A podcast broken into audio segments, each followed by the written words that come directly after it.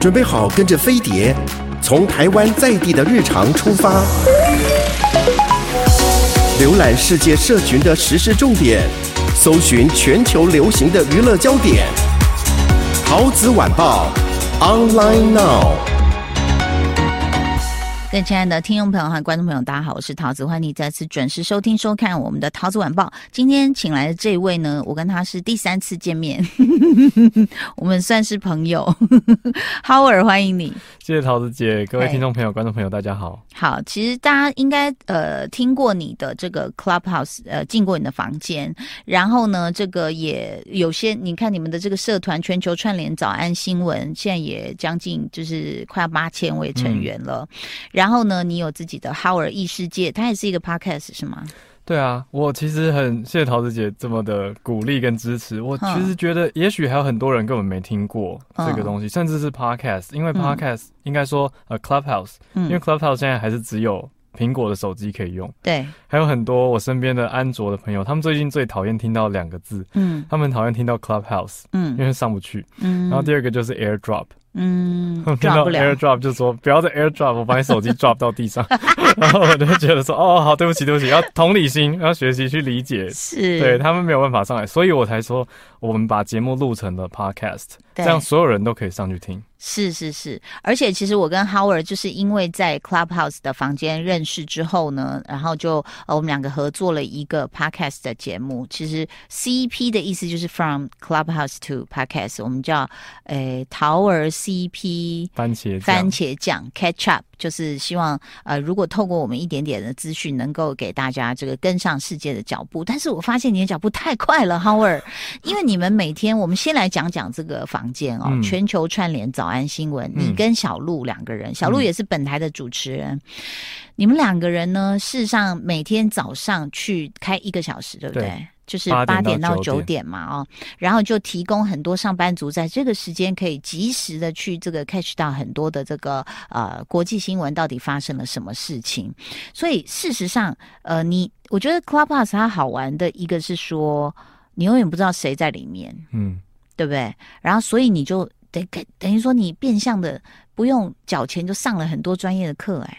其实是哎、欸，嗯，可是我们自己每天主持，有的时候会没有感觉。可是是到跟别人交流的时候，对、嗯，比如说聊到一些时事议题，嗯，苏伊士运河发生什么事情，嗯，有一些人是完全不知道发生什么事的状态，我就会发现说，哎、我们可以分享自己在这个房间里面听到的跟学习到的一些角度给其他人，嗯、那其他人就多了一个视角，可以去看这件事情。嗯、好像听说在聊这个缅甸最近的新闻的时候，也有历史。老师进来了，对，有一个做历史的 podcast 的老师，他是一历百优解，他也进来阐述了一些背景。那后来。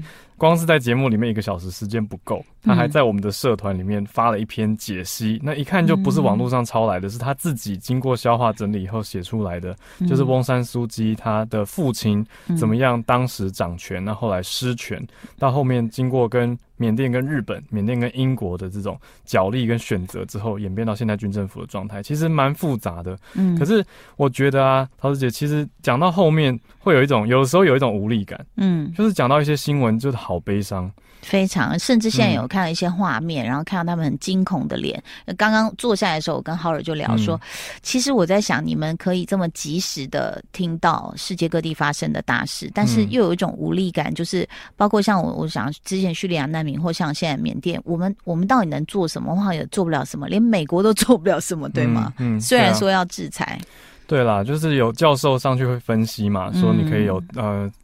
等言论上的抵制，或者是行动上的经济制裁，嗯、到第三层级可能是联合国出动安理会的维安部队去处理当地的状况等等。嗯、可是这背后牵扯到太多国际利益了，嗯、天然资源应该归谁等等。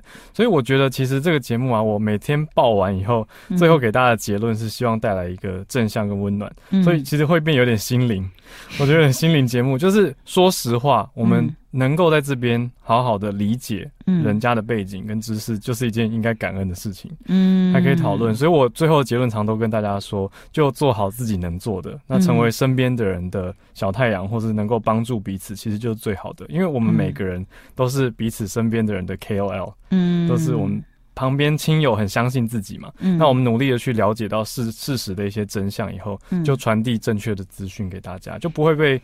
存大家存在一个 filter bubble，就是一种蒙蔽在鼓里面的那种过滤气泡，就我们讲同温层啊。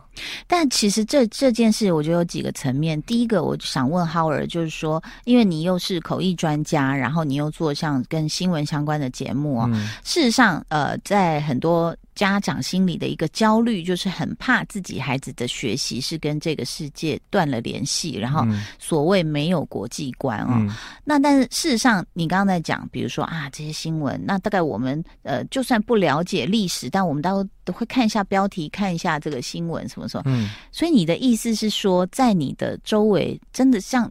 这么大新闻，我们就讲苏伊士运河，还是有人没有在关心的？有啊，而且像我们的听友最大的特色是来自世界各地嘛，是，所以我们其实也会连到不同的城市，嗯，包括休斯顿、洛杉矶、上海，嗯，还有甚至有维吾尔族的人上来跟我们连线，嗯、讲述他自己的亲身经历。他是人在海外，嗯，所以有不同的观点。那我常常会觉得是非对错其实不是那么快可以去判断出黑白，是。那我就会听到说有在上海的听友，他告诉我说他身边有人完全不知道，嗯，缅甸发生什么事，嗯，因为他没有在他身边的社群媒体或者网络上看到相关的资讯，嗯，那这种时候我们就会想说，哎，可是这个是真实发生的事情，所以也许你应该知道，嗯，那虽然说知道以后。不一定能够立即的做出一些行动或者反应，可是这个是世界的真实，嗯，所以我倒是觉得其实比较像是要让大家去成为 informed citizen，嗯，就是有得到足够资讯的公民。那你觉得台湾的新兴学子们有得到足够资讯吗？这一题实在是太难过了，因为我有在高中教课，嗯，说实话，学生最在乎的还是考试跟成绩。第一，第二就是蔡依林的门票有没有抢到？我我觉得残酷的是，学现现在的高中生不太在乎蔡依林哦，真的，他们会说是谁，他们知道是谁，他们没有很热血的想要去他的演唱会。我跟他们聊说，因为我是师大附中的嘛，那我就会说当年。哦，五月天学长他们办演唱会，我们多疯，还在学校操场来办一个六十周年一甲子，嗯、然后大家就嗨到说邻居抗议说很吵，然后学校教务主任还出来说、嗯、不会不会，这是我们学校难得一次的活动，嗯、就是学校站在学生这边。嗯、那我现在就说，你们会觉得五月天很酷吗？他们就说呃有一点距离。我说那你们现在觉得谁很酷？他们就说持修。嗯、哦，新人新人比较 OK 啦，年纪比离他们比较近。但我我没有，你刚刚在否否定掉前面的这个艺人的时候，我还以为现在的孩子只关心考试，不太会，因为现在反而是他们的数位媒体接触非常频繁，嗯、人手一机嘛，而且每个人都玩 Instagram，这么频繁，但是你说跟国际新闻这方面的 information 还是有不太关注，应该说大家会选择关注自己想看的，倒吸一口气。真的啊，真的啊，就是关注自己想关注的东西。嗯，那整个社群媒体的演算法也是往这方向写嘛。嗯，就是说，哎、欸，一直推你有兴趣的、你常看的东西给你，嗯、意思是你越忽略、越划掉的东西，它越不给你。嗯，久而久之就变成完全不关注缅甸的人，就完全不会接收到缅甸的消息了。嗯，所以你你讲的这个学生，你你观察到是高中嘛？那我观察的是国中跟国小这样子，嗯、每天回家就滑，真的好笑的，这个好好笑，哈哈哈，就一直笑。然后我就看这样瞄一眼说哦，IG 哦，线动什么的，嗯、甚至昨天我在跟一个年轻的导演在聊天的时候，我们说啊，我们可以拍一个感人影片，我们不要太长，但四十分钟。他说桃姐四十分钟都太长了。我说好像 Billie Eilish 的纪录片是两小时，我觉得那个才叫长。他说没有，你要他说你看现在我连线动都不滑了，嗯，线动有时候几秒他们都觉得长。那所以就是像你讲的，可能就因为这样的一个缘故，所以就是变成我觉得变好多好多的小泡泡。大家在自己的你说是同温层里面嘛，然后去只关心这些事情。但是好，问题就来了，年轻人可能会问说：我不关心国际新闻，会对我有什么影响吗？考试可能会考，这样是不是有成功返回来？吓他们对不对？真是真的啊，因为现在的出题也会希望。考试要接近真实世界。是的，是的。你想，以前我们在讲什么巴拿马运河，根本没有你说 YouTube 让我们看它是怎么运作。那稍微比较仔细的老师，他还会告诉你，这个运河要几小时，它才这个水位才能达到湖面。不不不不，不讲就不讲。说巴拿马运河是一个很重要的运输要道，那多重要？我们以前完全没有画面，啊、只要背出那个运河就好了。我觉得这样分好了，我们简单分成资讯跟知识。嗯、学校太注重在塞给学生资讯，可是现在资讯最不缺，现在 Google 上面全都是资讯，嗯、我们需要的是解读这个资讯的能力。嗯，那其实需要一些知识的形成，还有每个人的价值观去形塑。嗯、我觉得其实比较要的是批判思考。嗯，我觉得这个最难，因为呃，如果说你的资讯不足，知尝试也不足，然后再来你的所谓的价值观是来自于你觉得就听爸妈的就好啊，我爸妈是什么颜色就什么颜色，他说那个不好就是那个不好，然后再来就失去了你刚刚讲的最珍贵的所谓能够批判、独立批判思考。但说实话，不思考比较轻松。就是你照做嘛，反正都安排好了，我就哦，我去念书好，我念书，然后我考试好，我去念书，然后我去干嘛干嘛，我不用去想啊，然后我不用去找资料啊。可是如果我自己要有形塑出自己的想法，其实是比较辛苦的，但我觉得那是值得的，因为做出来的是自己的决定。你知道最恐怖的就是，我觉得就是到中年的时候，你突然发现你的脑子是空的，中年空洞症，你知道吗？你就会觉得说，嗯，等一下。我有喜欢什么吗？好像也没有。我讨厌什么？嗯、没有，那是我妈讨厌，是我老婆讨厌。我不知道。我觉得那个是最恐怖的。今天呢，这个介绍这位人才 Howard，Howard 也要跟大家介绍一下你自己，好不好？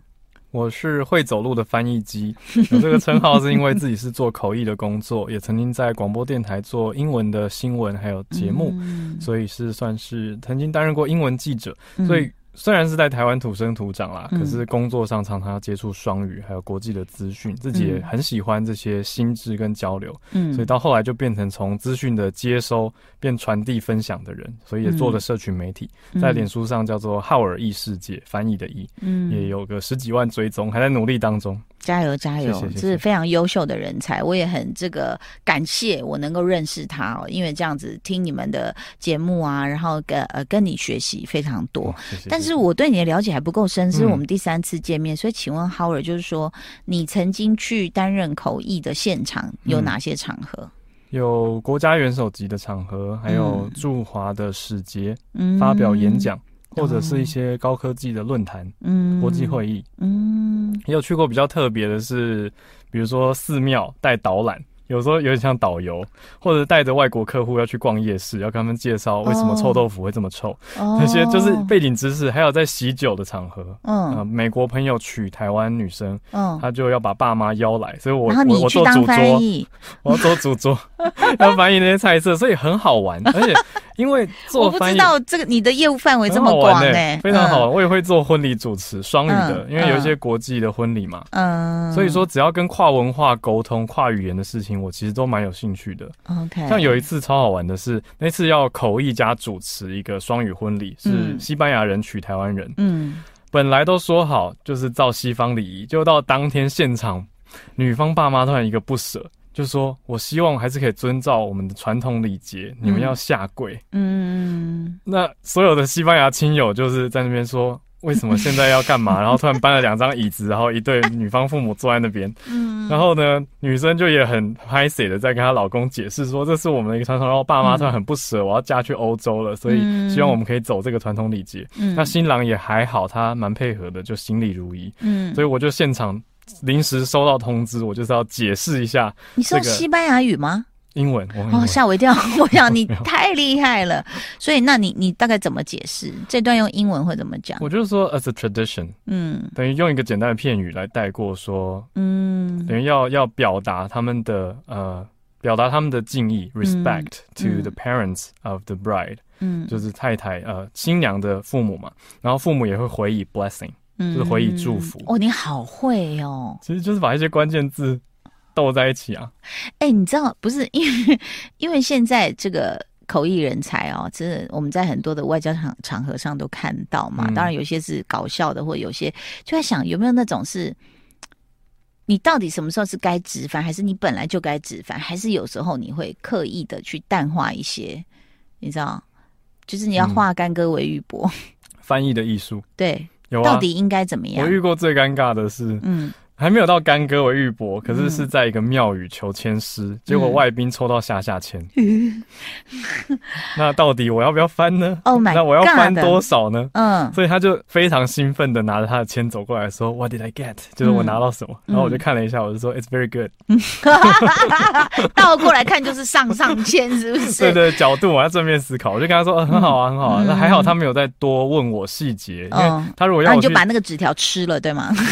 不要让他拿。拿回去烧掉之后你喝下去对身体好，我不知道，因为如果还要我去解千丝，哇，那个真的是很难很难。不过对啦，但这个其实就代表说，其实 Howard 也是非常认真努力的人，就是你你会去做一些功课，然后要了解它的内涵。比如说，其实像这个这个呃，我们如果一拿下签，我们就会说，呃，怎么怎么会这样？但你知道，我们对于所谓的签啦、牌啦什么这种，都有很有自己的解释。嗯，我们可能走向那个就是解签师就会说。他就会先问你，你要问哪一块？嗯，所以未必是都是下，就是如果是什么婚姻或什么，你要看的你也是哪一块？嗯，那但是我也很想问你，之前中美双方在安哥拉治是不是？对，他们私家的那个，然后那个女口译就变成一个焦点。是啊，他可是我怎么觉得你？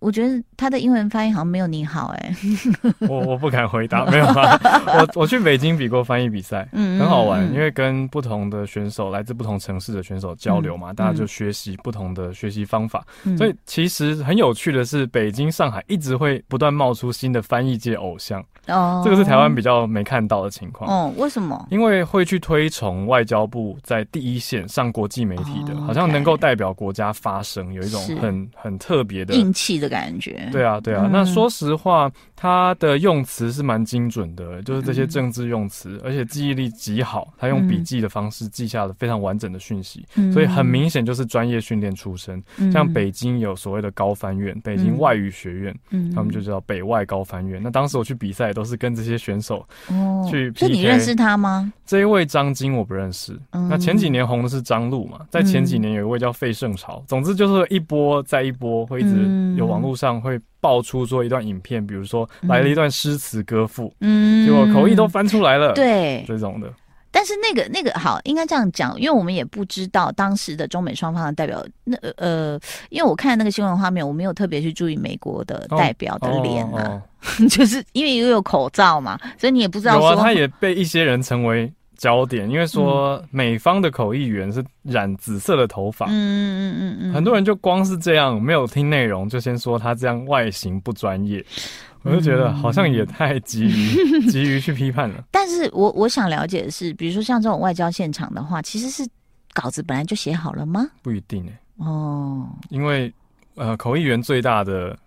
乐趣跟痛苦就是在于我们不能控制讲者要说什么，是是，所以必须要临时应变。嗯，那如果讲者照稿子来，我们当然就是照稿子，心里如一的翻哦。我现在终于知道为什么 Howard 永远看起来是那么的淡定，因因为其实口译人才不能有太多表情，对不对？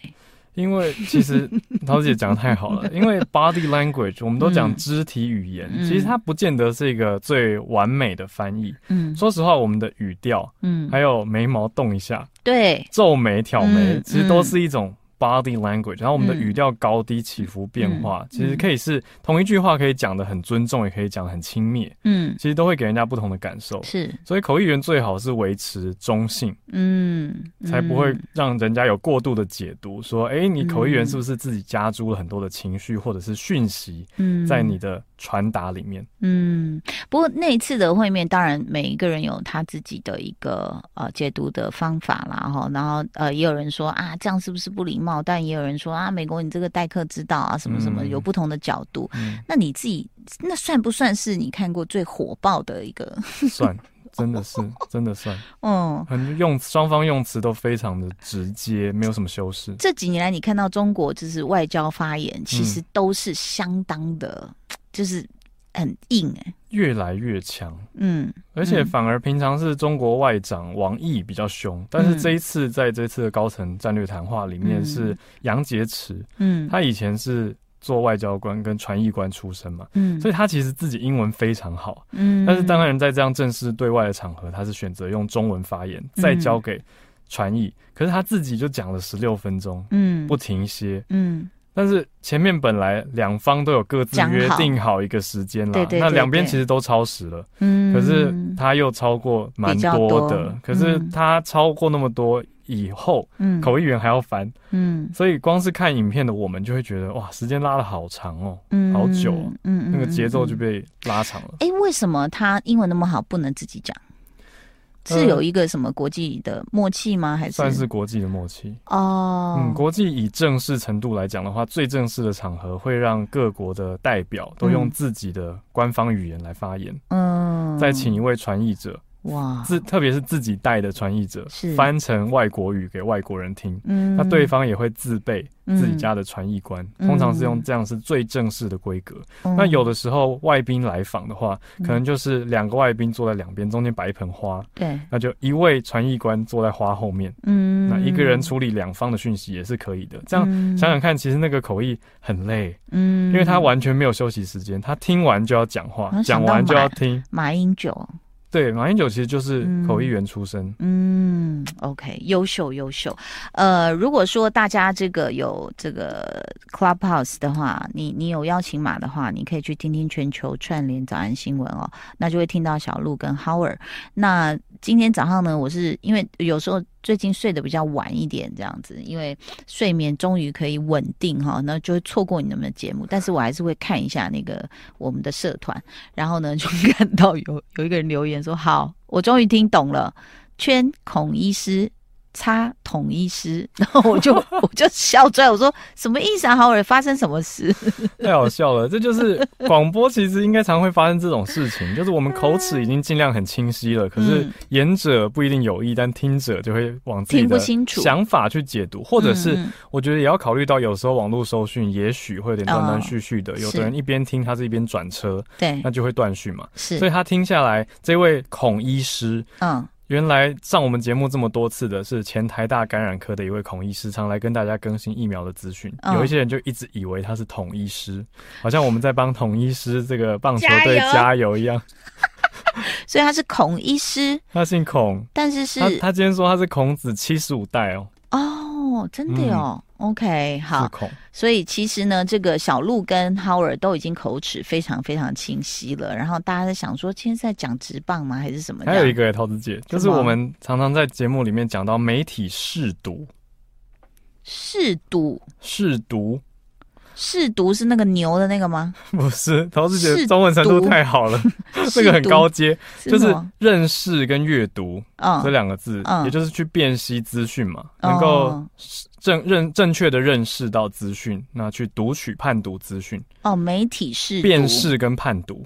所以叫做媒体试读。你讲的是我们的个人的媒体试读的能力，还是媒体的能力？是个人的媒体试读能力。我们就常常在节目里面讲完有一些假消息以后，就跟大家说，所以媒体试读的能力很重要。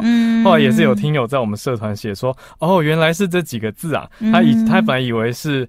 呃，试读幼稚园就是让小孩去读读看的，哦、或者是那个代代王身边有人帮他查那个有没有毒？对，然后另外一个 对，那个是古装剧的，还有一个版本很好笑，他是说呃，就是试毒、释放跟排毒。哦，他们以为说 看太多媒体了，你要 detox，你要试毒，我想说排毒很有创意啦。OK，好的，今天请到 Howard 呢，我们聊了蛮多，也让大家认识一下这个不同的人才啊。这个我们呃改天再继续聊。要非常谢谢 Howard 来到节目中，谢谢，谢谢，拜拜，拜拜。